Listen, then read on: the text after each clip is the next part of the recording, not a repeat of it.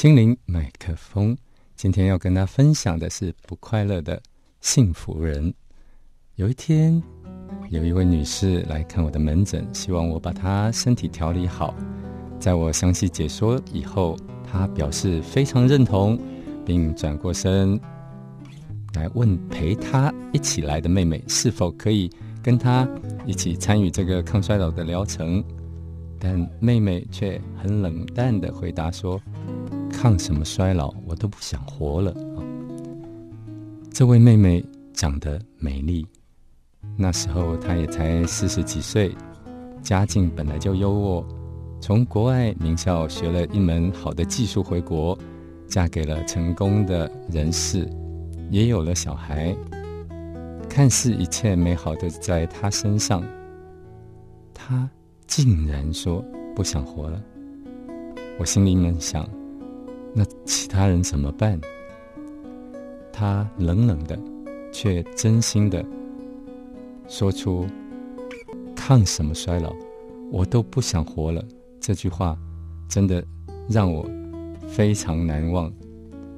然而过了一段时间，有个政坛的高层人士，因为他想要参加这个疗程，那就再次邀约这位妹妹。当然，他这一次就。欣然答应加入啊！后来从他的检查报告，我终于了解为什么他一开始拥有一切美好，却不想再活下去的原因。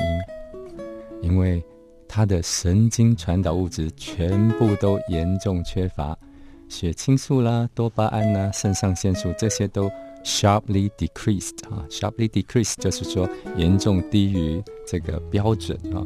难怪他会没精神、没体力、没企图心、没热忱、不快乐、无法专注、睡不着。另外，他因为一些职业的伤害，然后他平常工作会呃让这个肩颈、手腕哈僵硬疼痛，那有明显肌肉筋膜发炎的问题啊。那当然我知道了这些原因啊，那就有了目标可以好好的对应来处理啊。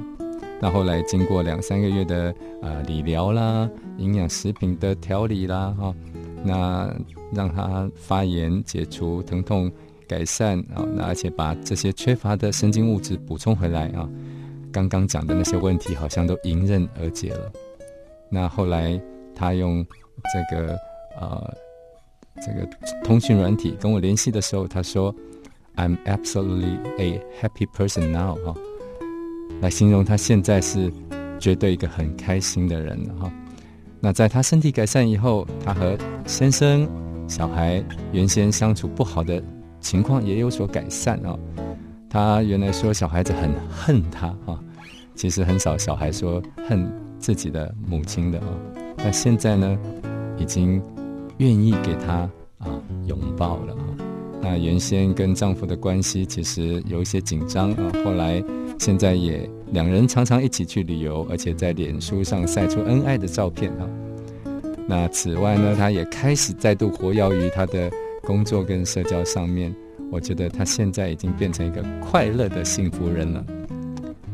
其实这篇故事想要告诉大家，如果您觉得家人脾气不好，啊，那别急着去否定他，别急别急着去批评他，讨厌他。或是躲开他，也许他的身体正处于一个不健康的状态啊，所以这个时候反而是你应该去关心、了解、帮助他的时候。